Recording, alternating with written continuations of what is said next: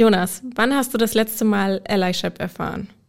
Wir hatten neulich eine interne Veranstaltung bei uns und ähm, dort wurden Dokumente ausgeteilt in Papierform und ähm, die Person, die das organisiert hat, ist ähm, vorher auf mich zugekommen und hat äh, gesagt, okay, so ein Papier, wo ganz viele Sachen draufstehen, ist vielleicht für dich nicht barrierefrei und hat diese Dokumente dann nochmal online bereitgestellt, sodass ich dann quasi auf der Veranstaltung mir das äh, an meinem Smartphone nochmal angucken konnte. Und das äh, fand ich ja sehr zuvorkommend und sehr mitdenkend und das war die perfekte Unterstützung für mich. Die neue Norm. Eine Sehbehinderung, zwei Rollstühle oder drei JournalistInnen. Juditha Smikowski, Jonas Karpa und Raul Krauthausen sprechen über Behinderung, Inklusion und Gesellschaft. Ein Podcast von Bayern 2. Herzlich willkommen zu Die Neuen Norm, dem Podcast. Wenn man sich für eine Sache engagiert, sich dafür einsetzt, wenn man für etwas kämpft, dann ist es leichter, wenn man UnterstützerInnen hat. Personen, die vielleicht nicht selber betroffen sind, aber die für die gleiche Sachen einstehen. In dieser Folge wollen wir klären, ob und wie Menschen mit Behinderung UnterstützerInnen brauchen. Wir zeigen, wie auch nichtbehinderte Menschen für Inklusion und Barrierefreiheit sich einsetzen können. Und wir fragen uns, was das Ganze mit nicht über uns, ohne uns zu tun hat. Bei mir sind Judith Smikowski und Raul Krauthausen. Hallo. Hallo. Mein Name ist Jonas Karper. Und für diese Folge haben wir uns ja im wahrsten Sinne des Wortes Unterstützung geholt, nämlich von unserer Kollegin Silke Georgi. Hallo. Hallo.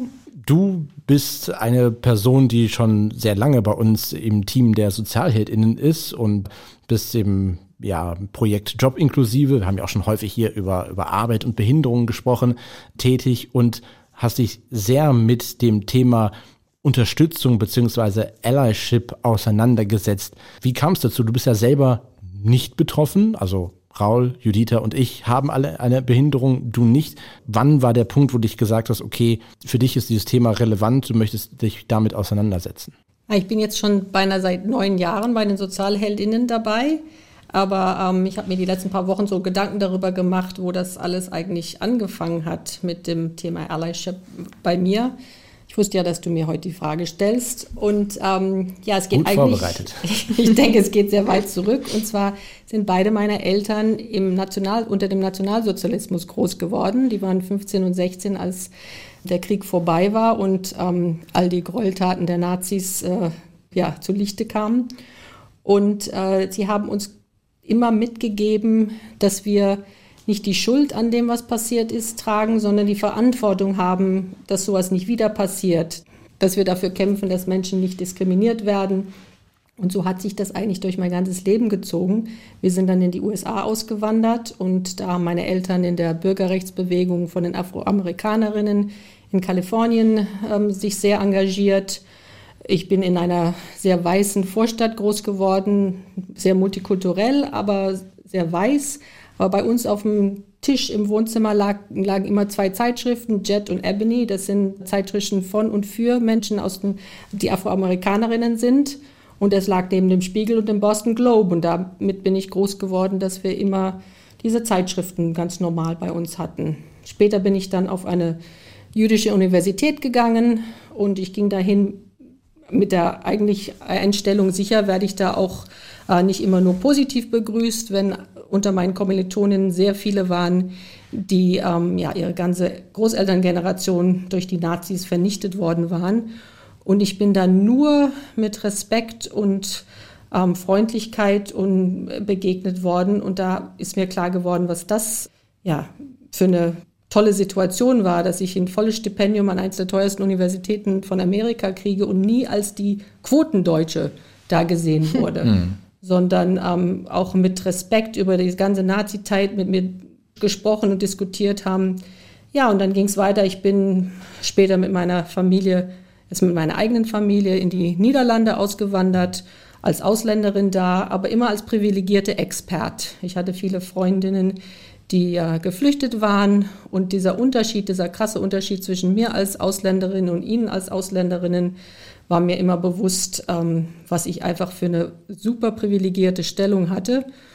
Und ähm, noch eine Sache, die ich immer von klein auf mitbekommen habe, mein Vater war Professor an der Harvard-Universität und das ist so ein bisschen des, der Olymp des Privilegs. Ähm, und der hat immer dafür gesorgt, dass unter, also er auch DoktorandInnen sucht, die aus weniger privilegierten Hintergründen kommen und ähm, aus anderen kulturellen Hintergründen. Und das, ja, das hat er mir vorgelebt. Und vor neun Jahren bin ich zur Sozialheldin gekommen, hatte mich dann vorher mit dem Thema Behinderung nicht, noch nicht viel auseinandergesetzt, aber im Prinzip diese gleiche Einstellung hier versucht weiter reinzubringen. Das Wort Allyship kenne ich erst so vielleicht seit einem Jahr. Ich hatte das vorher noch nie so definiert oder überlegt, was das eigentlich ist. Und ähm, jetzt hat das alles eigentlich einen Namen gekriegt, erst in der letzten Zeit für mich.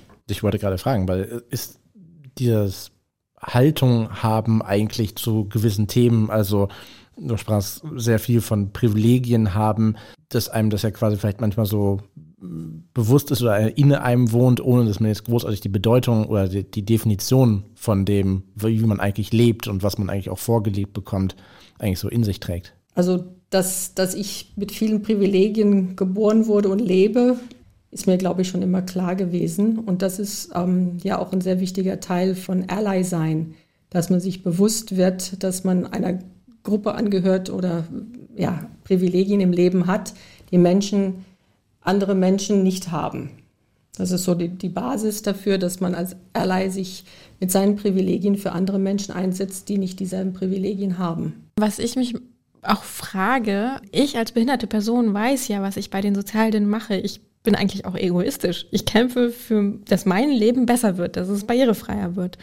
Wie das für dich ist, denkst du darüber die ganze Zeit nach? Also, was für einen Bezug hast du zum Thema Behinderung? Also, oder anders gefragt, was bringt es dir eigentlich, für uns zu kämpfen?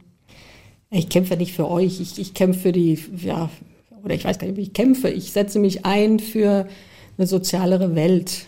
Also ne, diese, was meine Eltern mir vorgelebt haben, man ist hier, um irgendwie einen kleinen Unterschied zu machen, während man auf der Erde ist. Und ähm, ja, ob es jetzt für Geflüchtete oder Afroamerikanerinnen oder jetzt mit Menschen mit Behinderungen zu arbeiten, es geht ja darum, dass wir zusammen eine gerechtere, sozial gerechtere Welt schaffen.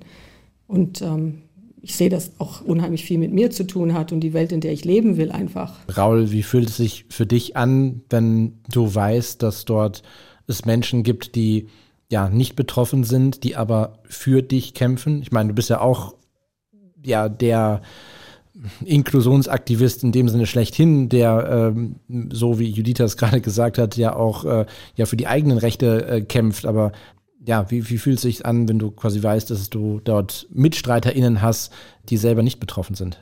Also ich glaube, mir fällt es gerade gar nicht so leicht, das genau zu beschreiben, weil Verbündete oder Alliierte gab es ja wahrscheinlich schon immer, seit ich lebe, äh, die an meiner Seite standen, ohne dass es einen gleichen Namen oder ein Label bekam. Ich bin ungefähr zeitgleich mit Silke wahrscheinlich mit diesem Begriff äh, konfrontiert gewesen oder worden und dass es dann dahinter ganze Konzepte und Modelle gibt, äh, ist unfassbar spannend, auch manchmal ein bisschen akademisch. Aber was ich äh, sehr schön finde, ist äh, zum Beispiel bei der Art von Silke und, und äh, dem Allyship, den sie ja macht, ähm, den ja viele andere machen, aber jetzt konkret, ist, dass es sich nicht, es fühlt sich nicht unangenehm aufdringlich an. Ja, also ich weiß, was gut für dich ist. Oder jetzt vorne vorpreschen und äh, vorauseilend irgendetwas machen, obwohl man vielleicht selber gar nicht die Intention hatte, dass äh, mir da geholfen wird oder so, sondern einfach auch daneben steht und beobachtet und im richtigen Moment fragt, ob, ob das so okay ist, ob man äh, Unterstützung braucht.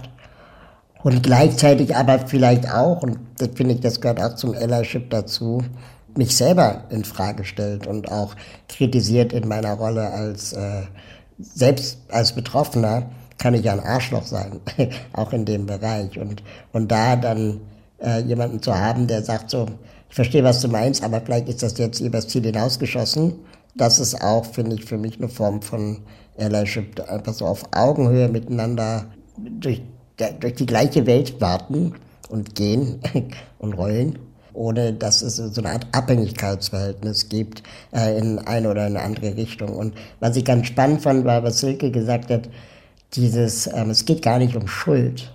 Ne? Also ich glaube, es geht einfach um Bewusstsein über eben Privilegien und für dein Privileg kannst du in der Regel nichts. Das Einzige, was du machen kannst, ist verantwortungsvoll damit umgehen. Und das gilt dann letztendlich in alle Richtungen. Also wenn wir über Intersektionalität sprechen, bin ich zwar behindert, aber ich bin trotzdem ein Mann. Und das heißt, ich habe auch Verantwortung gegenüber behinderten Frauen vielleicht. Ja, hm. Nicht ständig für sie zu sprechen.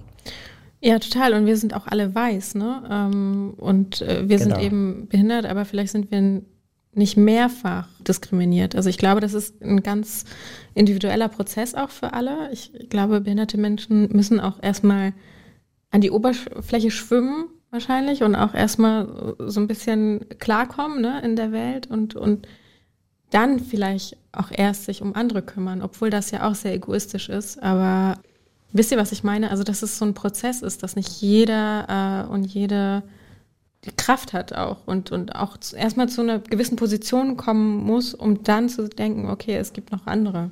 Würdet ihr eine Unterscheidung machen zwischen Allyship und Freundschaft?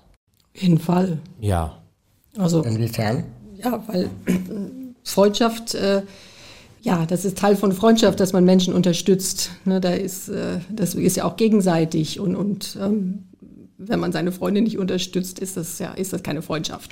Aber ob genau. wenn man sich jetzt einsetzt für einen Menschen aus einer Gruppe, der man nicht zugehört, mit dem man vielleicht überhaupt nichts zu tun hat, das erfordert äh, ganz andere ja, Denke und Einsatz oder ähm, Motivation auch. Mhm. Und auch ähm, Selbstreflexion. Das heißt, Freundschaft ist eine Teilmenge von Allyship. Ja. Kann, ja. Aber da fiel mir gerade ein, würdet ihr einen Unterschied machen zwischen Allyship und, wenn man es jetzt nochmal übersetzt mit ähm, ja, Verbündete oder UnterstützerInnen hin zu Leuten, die das beruflich machen? Also quasi wär, wäre eine 24-7-Assistenz, ist das auch ein Ally oder ist das jemand, der das in Anführungsstrichen notgedrungen des Geldes wegen macht oder muss eine Überzeugung dahinter stehen, die auch ähm, äh, ja das äh, unabhängig des, des von beruflicher Sicht ähm, sowas machen würde? Also wenn man das pur nur aus Beruf macht, dann ist das dann ist das nicht unbedingt Allyship. Ähm, aber da geht ja meistens, nehme ich an, auch eine Haltung hervor, warum man diesen Beruf macht. Aber man kann ja auch genauso gut äh, Assistent sein und super übergriffig und gerade nicht Ally sein und nicht das Motto nichts über uns ohne uns beibehalten, sondern dauernd entscheiden und, und äh, ja, mhm. paternalistisch handeln. Und das ist dann genau das Gegenteil von Allyship. Und ich glaube, das passiert ja auch ganz oft. Mhm. Ich finde es spannend, weil du hast gerade quasi ähm, nicht ohne uns über uns angesprochen und Judita, du hast auch von das äh, Mensch mit Behinderung vielleicht auch erstmal, um an die Oberfläche zu kommen, so ein bisschen egoistisch auch sein müssen. Ich fand es sehr spannend, ähm, als ich mich mit dem Thema auseinandergesetzt habe, dass man auf der einen Seite dieses Unterstützung bekommen durch Allies und auf der anderen Seite den ja, eigentlich finde ich, so den, den Leitsatz schlechthin in der Behindertenrechtsbewegung, nicht ohne uns, über uns, der wirklich einem immer auf den Weg gegeben wird, dass äh, man es darum geht, äh, SelbstvertreterInnen zu haben, dass Menschen mit Behinderung selber über ihre Themen sprechen sollen und dass ähm, ja man eigentlich nicht irgendwelche anderen Personen haben sollte, die für Menschen mit Behinderung sprechen, sondern dass Menschen mit Behinderung eben selber an die Tische kommen, wo Entscheidungen getroffen werden. Also dass man quasi auch das hat. Und ich fand, das waren irgendwie so gefühlt auf den ersten Blick so zwei Gegenpole. Auf der einen Seite, wenn man es überspitzt sagt, dass eben nur Menschen mit Behinderung sich zu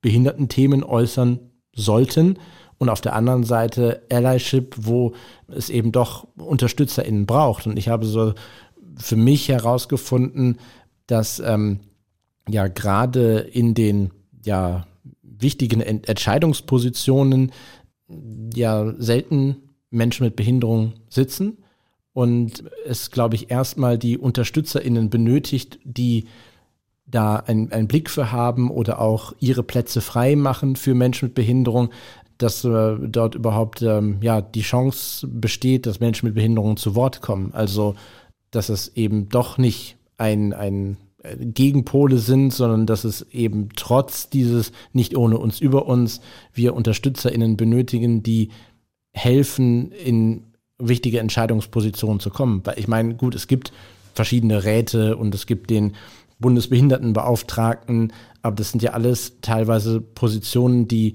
zwar ähm, ähm, ja gewisse Sachen äußern können, aber die nicht in den, in den wirklich Entscheidungspositionen sind, ähm, großartig Sachen verändern zu können, in den meisten Fällen. Ich würde sogar, ich würde sagen, dass es nicht trotz dieses Spruches, sondern wegen diesem Spruch, mhm. dass Allyship nötig ist. Es geht ja nicht darum, dass Menschen ohne Behinderung über Menschen mit Behinderung sprechen oder für sie, sondern gerade den Raum, den ich als Mensch ohne Behinderung habe, die Stimme von Menschen ohne Behinderung einen Raum zu geben.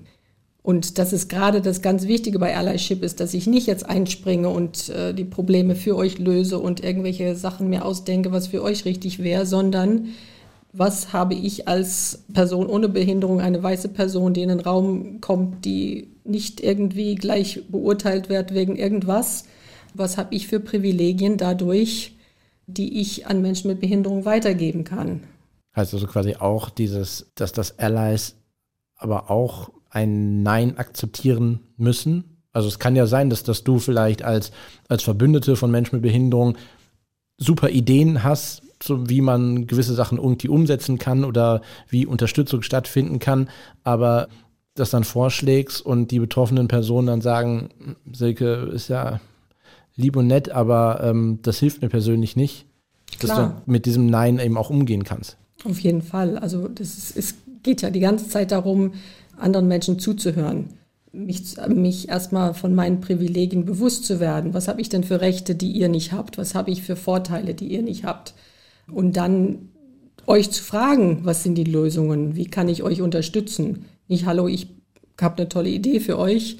Und ähm, immer wieder um Feedback fragen. Genau das Feedback bekommen ist ganz, ganz wichtig. Und wenn ihr sagt, hoppala Silke, da gehst du gerade zu weit, dass ich dann vielleicht kurz erstmal hm, menschlich reagiere und vielleicht sogar ein bisschen beleidigt bin oder so, aber dass ich dass diese Beleidigung auch erkenne und merke, ja, es geht ja wieder nicht um mich, ob ich beleidigt bin, sondern es geht darum, wie kann ich euch unterstützen.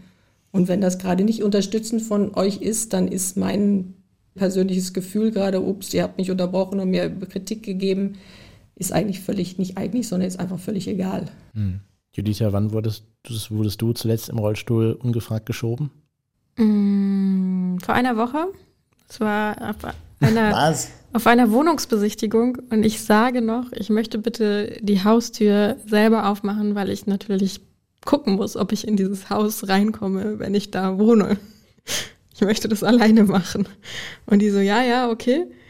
Und dann probiere ich das und diese Tür ist sehr schwer und Natürlich, man sieht mich dann und ich leide und ich bin eine behinderte Frau im Rollstuhl und, und kämpfe mich gerade ab und dann muss man natürlich doch anschubsen, obwohl ich es halt vorher gesagt habe, ich muss es selber ausprobieren.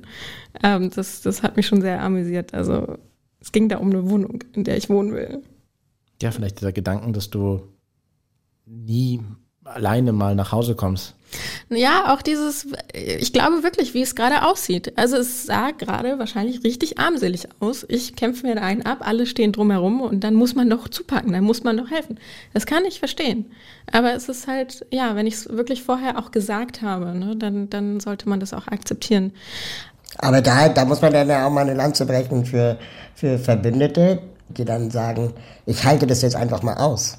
Nee, das sollten sie, aber. Ich halte aus. Das sollten sie aushalten. Genau, aber das ist ja, genau, aber das ist ja, das ist ja, ähm, setzt ja ein Bewusstsein voraus, dass äh, daraus entsteht, dass man sich in dem Moment unwohl fühlt und dann eben den Impuls unterdrückt, gleich helfen zu müssen ähm, oder helfen zu wollen. Und dann, ich versetze mich jetzt mal in die Lage von, von Silke zum Beispiel, dann einfach auszuhalten, jetzt nicht zu helfen, auch wenn es so, keine Ahnung, wenn man die ganze Zeit sieht, oh Gott, die Person hat es gerade echt nicht einfach mit der Tür.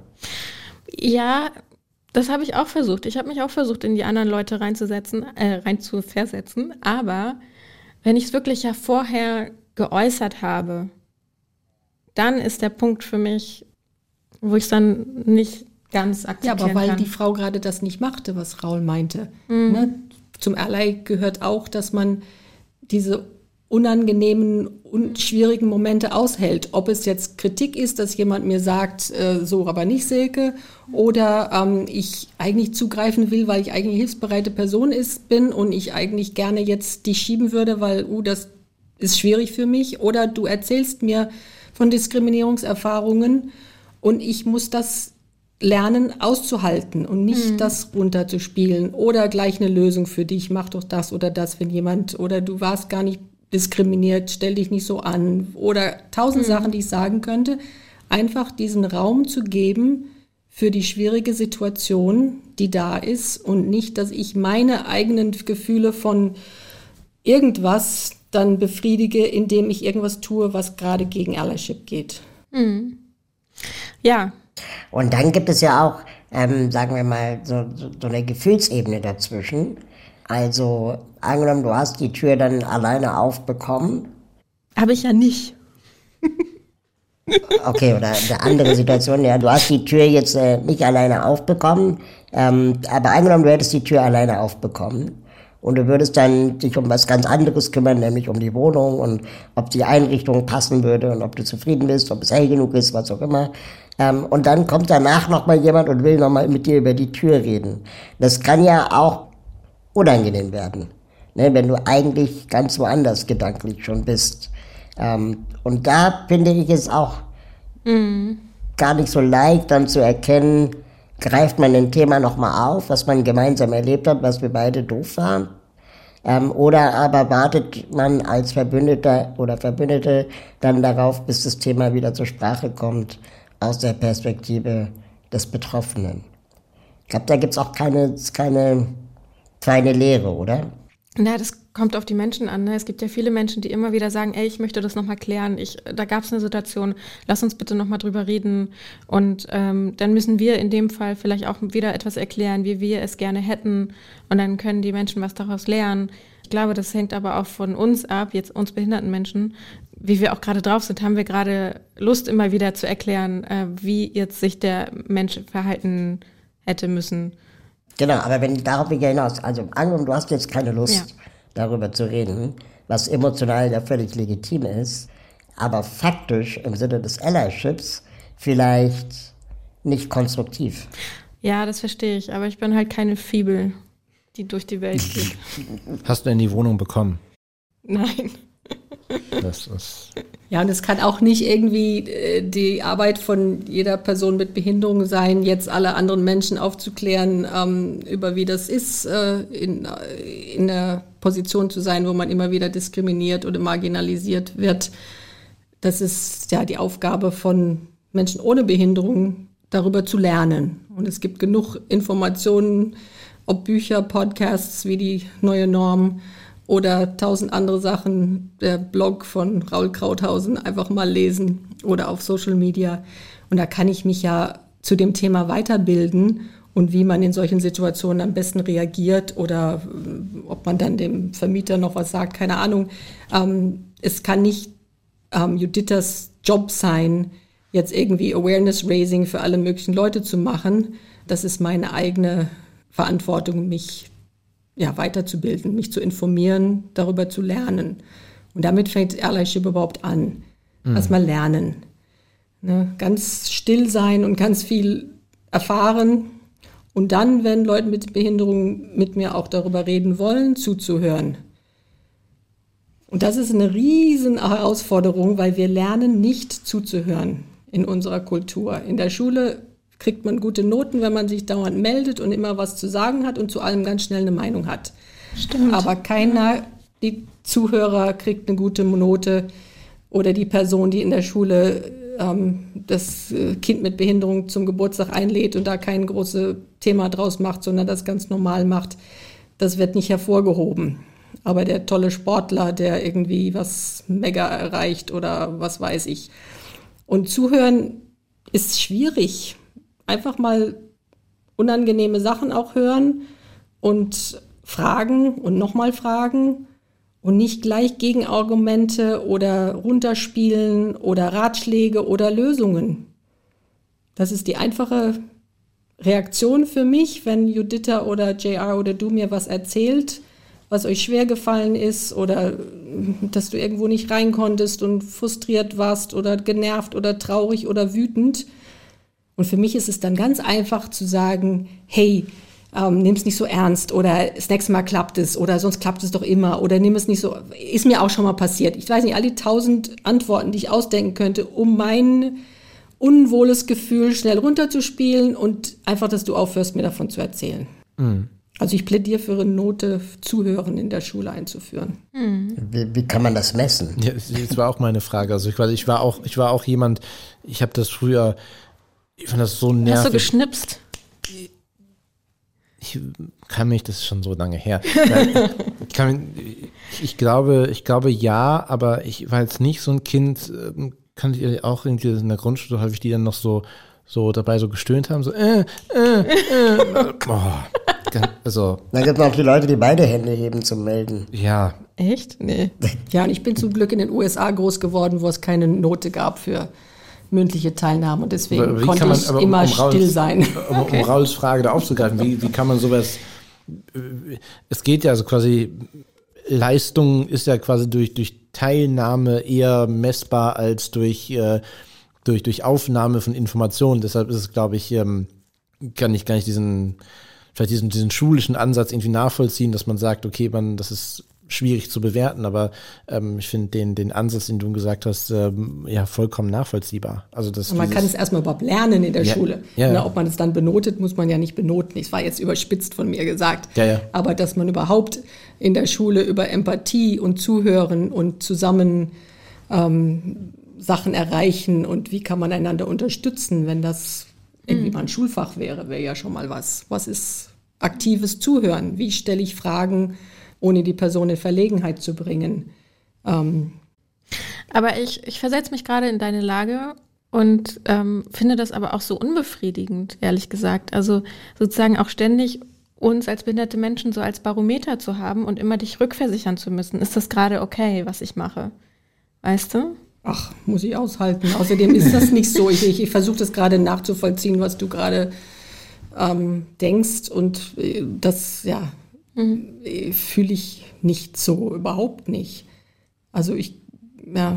Weil wir doch alle eher, wir wollen die Ideen äh, irgendwie in die Welt posaunen. Wir wollen äh, den Vortrag halten oder so. Und, und du musst ja als nicht behinderte Person dann auch gerade in unserer Arbeit immer so ein bisschen zurücktreten. Ne? Das, was ja auch Jonas so ein bisschen sich gefragt hat. Also ist das nicht ein Raum für Frustrationen auch? Aber vielleicht, weil es um das große Ganze geht? Also quasi, weil es ja dann in unserer Arbeit ja eher um, um die Idee, was heißt Idee, das ist zu, zu wenig gesagt, aber quasi um Inklusion und Barrierefreiheit geht und jetzt quasi nicht um dich, Juditha, im Speziellen, also auch ab und zu, aber es geht nicht immer nur um dich. Ja. So. Ja. Merke ich. Interessant finde ich, dass nicht behinderte Menschen im Kollegium, die als Allies äh, ähm, da sind, ja auch mir dabei helfen, die Perspektive der Nicht-Betroffenen ähm, nachzuvollziehen. Ne? Also es ist ja ganz oft auch so, dass ich zumindest in meinem Aktivismus vielleicht auch übers Ziel hinausschieße oder einfach die Dinge völlig falsch oft auch überinterpretiere und dann einfach es schon auch hilfreich ist zu sagen, die im Publikum haben das einfach nicht verstanden. Auch weil, weil ich gedanklich schon drei Schritte weiter war, weil ich mich so tief in der Materie schon äh, ähm, damit befasst habe ähm, dass ich teilweise auch Leute vergesse mitzunehmen auf, auf dieser Reise zum Beispiel. Und ähm, nur weil ich in einer Kategorie betroffen bin, als behinderter Mensch, dass man mich ja auch nicht davor schützt, in anderen Kategorien Fehler zu machen. Mhm. Zum Beispiel als Mann ja. oder als Weißer. Und äh, da dann auch Feedback zu bekommen von Verbündeten, ist äh, unfassbar wichtig. Ja, und ich mache ja auch diese Arbeit, weil es mir einfach auch Spaß macht. Es ist ja nicht, dass ich die ganze Zeit irgendwie vorsichtig bin und äh, auf Zehenspitzen rumlaufe, sondern es macht mir Spaß, mit dem Team, mit euch an einem aktivistischen Thema zu arbeiten. Und ähm, man muss ja nicht immer gleich beruflich als Ally unterwegs sein. Also Allyship kann man ja im täglichen Leben, am, im, im, am Stammtisch, im Verein, bei der Arbeit, bei der nächsten Panel-Diskussion ausüben, ohne dass man das jetzt zum Beruf macht. Ja. Mhm. Ich möchte nochmal an den Anfang, an meinen Gedanken. Ähm, das Mit sollte, der Wohnung?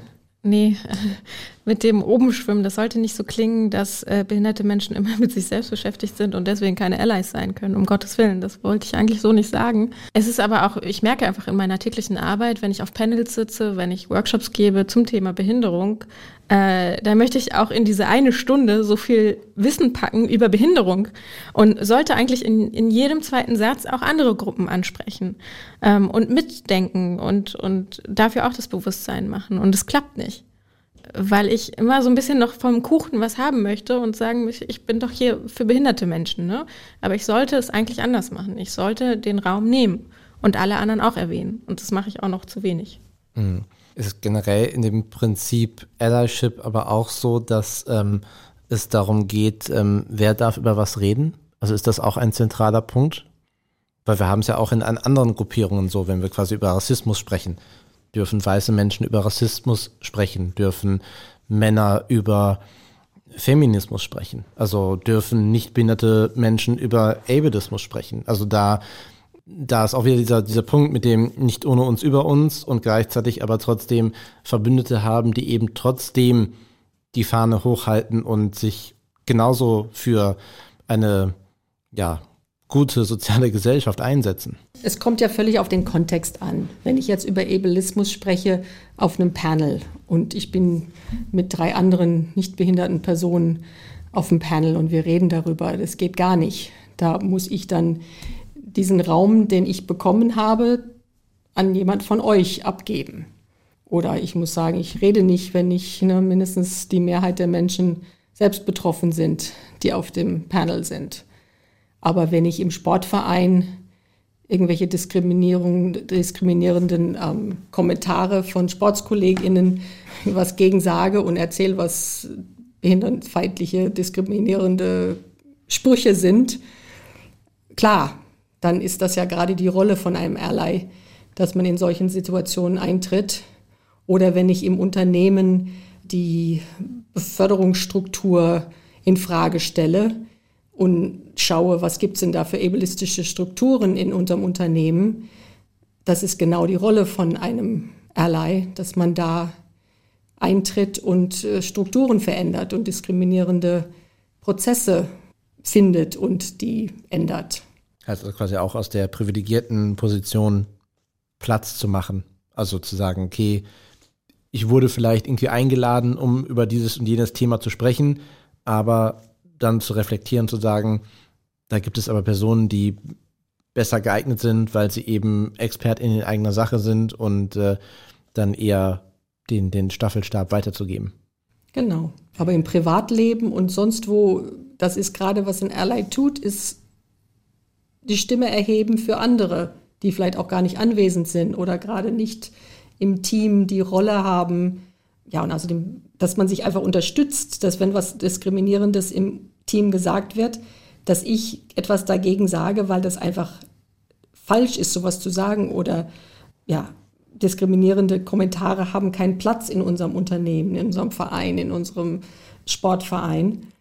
Und dass ich deswegen dagegen eintrete und nicht jetzt, um Juditha zu schützen oder mhm. so, sondern weil es einfach nicht okay ist und wir dagegen was tun müssen. Also man, man redet ja gerade, wenn man irgendwie irgendwo eingreift in irgendwelche Situationen, auch häufig ja von, von Zivilcourage und manchmal hat man ja auch so eine gewisse Unsicherheit, weil man selber nicht weiß, okay, wie soll man, man, man merkt, dass da irgendwas schief läuft und dass eine doofe Situation ist, aber man, man weiß nicht aus der eigenen Unsicherheit, okay, wie kann man dort eingreifen? Was, was sind deine Tipps? Was kann man sagen, wenn man irgendwie feststellt, okay, hier ist ein ableistischer Spruch gefallen oder hier wird jemand diskriminiert? Man ist zwar nicht selber betroffen, aber man findet die Situation doof. Was, was kann man dort irgendwie der, der anderen Person, ja, jetzt nicht in den Kopf werfen, aber dem entgegenbringen? Ja, gerade das Wort gegen den Kopf werfen ist gut, weil das ist, glaube ich, wo wir tendenziell erstmal hingehen. Wir sind erstmal empört oder wütend Und es ist auch gut, empört und wütend zu sein, aber wie wir damit umgehen, vor allem als Ally, die nicht betroffen sind und nicht dauernd diskriminiert werden, wie kann ich aus dieser Situation was machen, wo nicht einfach alle nur stinksauer und beleidigt sind. Also klar, ab und zu ist es richtig, einfach mal was zu fluchen oder ähm, jemanden zu beschimpfen, der was ganz fürchterlich sagt. Aber ich gehe jetzt erstmal von wohlwollenden Menschen in meinem Umfeld aus, die vielleicht auch mal irgendwas fallen lassen, was nicht okay ist oder wo sie gar nicht wissen, dass das diskriminierend ist, was sie da gerade sagen. Und dann ist es wichtig, dass man konstruktiv bleibt und nicht die Person fertig macht oder beschämt für was passiert ist, sondern ähm, das ist schwierige Arbeit, die wir als Allies lernen müssen und daran arbeiten, wie finde ich konstruktive, ob es Gegenargumente sind oder vielleicht zum Beispiel einfach sagen, das Wort benutzen wir hier nicht. Oder das, was du gerade gesagt hast, ähm, fördert ableistische Denkstrukturen. Das ist ein bisschen umschweifend, anstatt jemand zu sagen, direkt ins Gesicht, ähm, du ableistisches Schwein. Und die Chance, dass die Person daraus was lernt, ist tausendfach höher, wenn man es respektvoll und konstruktiv sagt, anstatt sie zu beschämen. Also wir kennen das alle, wenn man kritisiert wird, ist man erstmal verletzt oder geht sofort in eine verteidigende Position. Und das muss man bei dem Gegenüber auch erwarten. Und umso ruhiger oder konstruktiver oder dass man auf Gemeinsamkeiten zurückgreift. Wir haben doch gemeinsame Werte und dann kann man das ansprechen. Es kommt natürlich immer wieder auf die Situation an. Hm. Aber das ist das Allerschwierigste am Ally sein, ist diese Kritik so zu äußern, dass sie auch hoffentlich beim Gegenüber was bringt. Aber ich stelle mir gerade vor, angenommen, wir wären jetzt in, in einer größeren Runde hier. Sagen wir, wir sind irgendwie, wir sind 20 Leute. Und ich würde Judita beleidigen. Und du würdest Judita aus dieser, aus dieser Allyship-Situation als, oder als Ally, als Verbündete ihr zur Seite springen und würdest quasi dann in dieser großen Runde ankommen und sagen, Jonas, hör mal zu, zum Beispiel als Beispiel, ne, dieses Wort benutzen wir hier nicht. Oder also würdest quasi dann mit mir interagieren, weil ich irgendwas Böses zu Judita gesagt habe.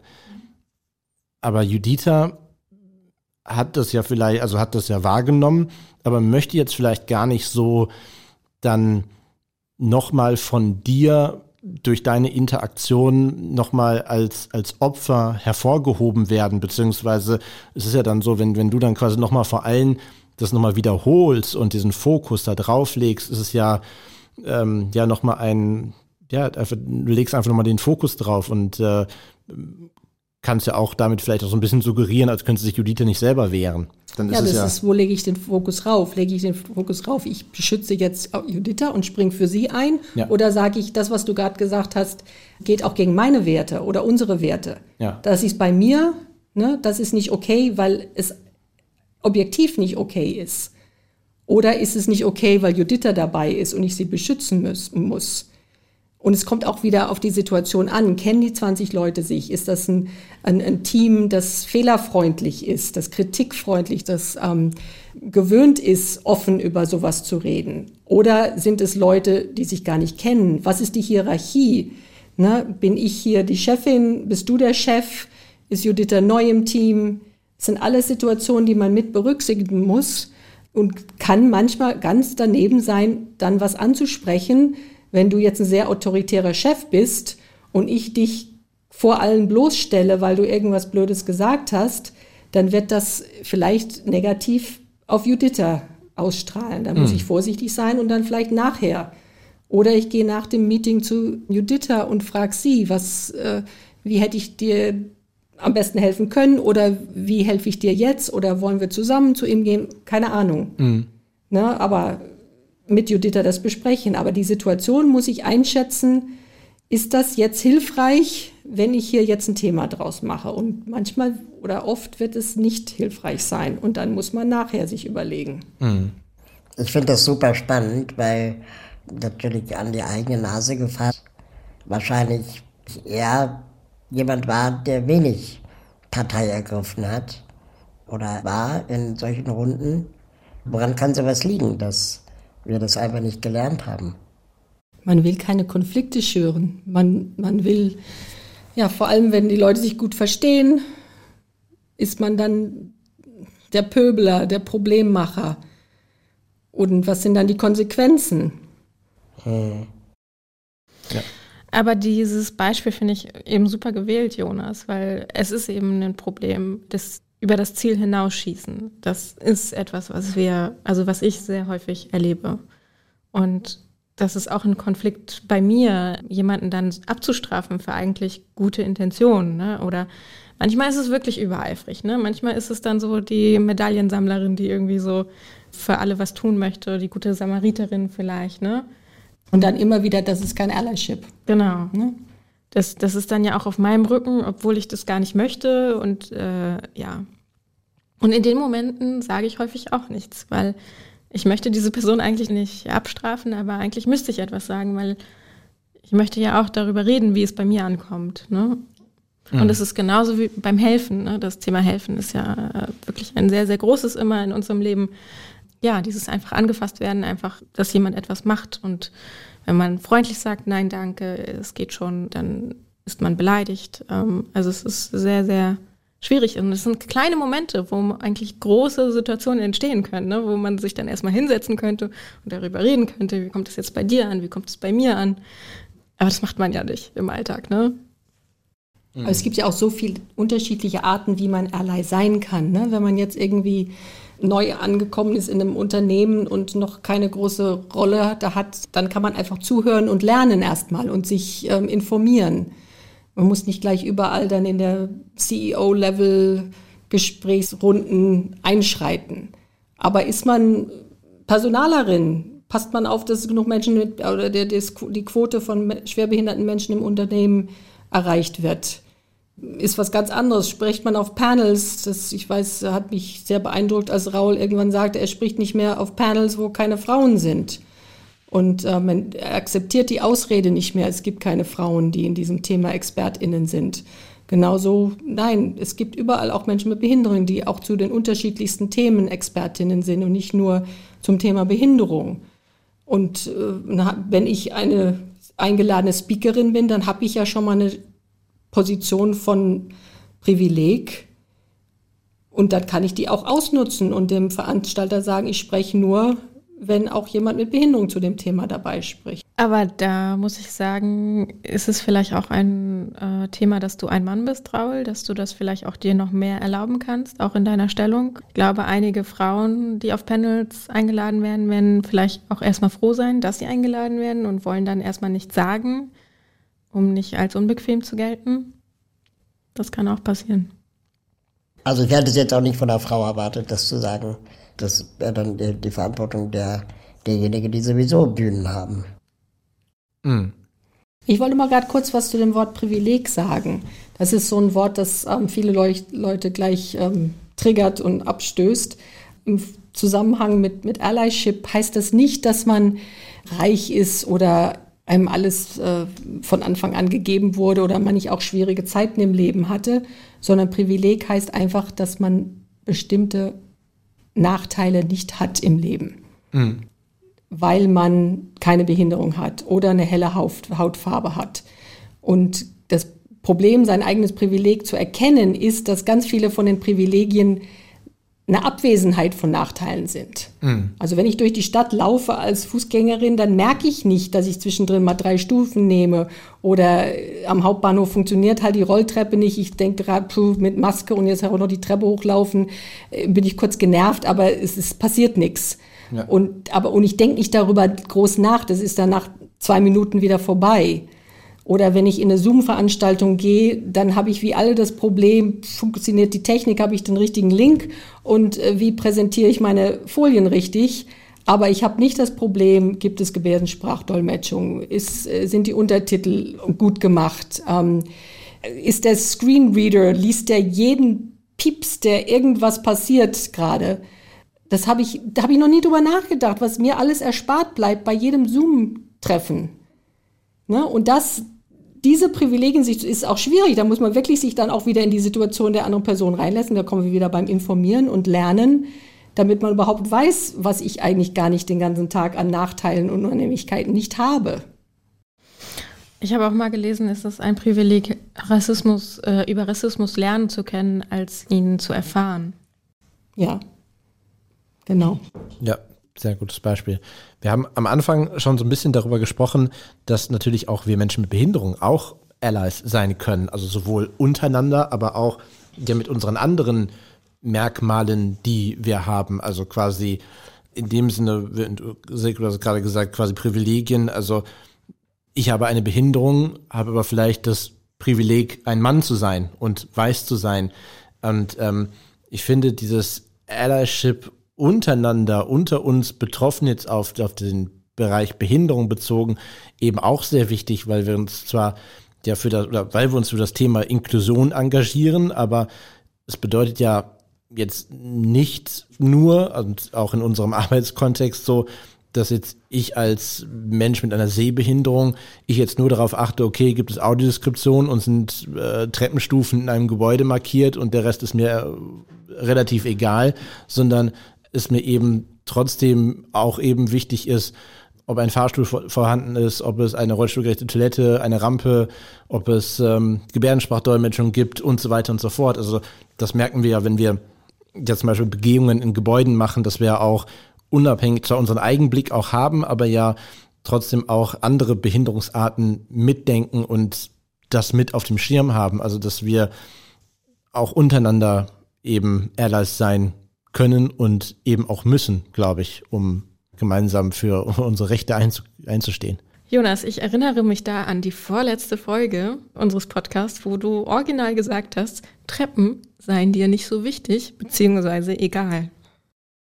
Ja, das ist aber situationsbedingt. Also quasi da ging es ja, da haben wir über Barrierefreiheit gesprochen und ähm, da ging es äh, um den um den kleinen ja, Dönerladen. Ja. Ich kann mich noch erinnern. Mhm. Ja, ja, aber mhm. es ist ähm, natürlich für, für meinen, für meinen eigenen, für meinen eigenen Blick, für meinen, so wie Silke es eben gesagt hat, wenn, wenn sie unterwegs ist und was sind, was sind für Barrieren, die ihr begegnen im Alltag oder eben auch eben das Nichtvorhandensein von Barrieren, ist natürlich so. Für, für mich persönlich stellt eine, eine Treppe, sobald sie gut markiert ist, keine Barriere dar. Aber natürlich ist es so, wenn ich sage, okay, ich setze mich ein für Barrierefreiheit, bedeutet natürlich, ist es sinnvoll oder ist es nötig, vor irgendwelchen kleinen Läden, die eigentlich im Erdgeschoss sind, diese obligatorische eine oder zwei Stufen zu haben. Natürlich, äh, die, diese Frage stelle ich mir schon. Und deshalb meine ich, es ist so, es ist so wichtig, dass wir eben auch untereinander darauf achten und äh, eben Allies sind. Aber wir können eben auch Allies sein in andere Richtungen. Also eben das ähm, jetzt wieder auf mich bezogen, also quasi ich könnte Ally sein, wenn ich quasi ähm, mich ebenso für Frauenrechte engagiere oder eben quasi gegen Rassismus mich einsetze. Genau, die, die ähm, Situation des Privilegs kann sich auch verändern. Also du als junger Mann hast in bestimmten Situationen Privilegien, die ich nicht habe als Frau, die in einem Lebensalter ist, die die meisten mittlerweile alt bezeichnen würden. Ist so. Ja. Ähm, und schon, dass wir darüber lachen, sagt schon was aus über, ne, wie wir überhaupt mit Alter umgehen und, und was ist alt und jung. Und ja, und es gibt sicher, könnte Situationen geben, wo du als Mann irgendwo gefragt wirst, was zu tun, oder du einen Kommentar über alte Menschen hörst, wo alle mal lachen über die alten Menschen, die alle kein Internet benutzen können oder so. Und du dann auch ein Ally für mich sein könntest oder Menschen aus meiner Generation oder für Frauen, die mhm. auch wieder nachgesagt wird, sie haben keine Ahnung von Technik oder sie brauchen gar nicht auf dem Panel sein, wo um den demografischen Wandel und äh, digitale Tools, dass du dann eher gefragt wirst als ich. Mhm.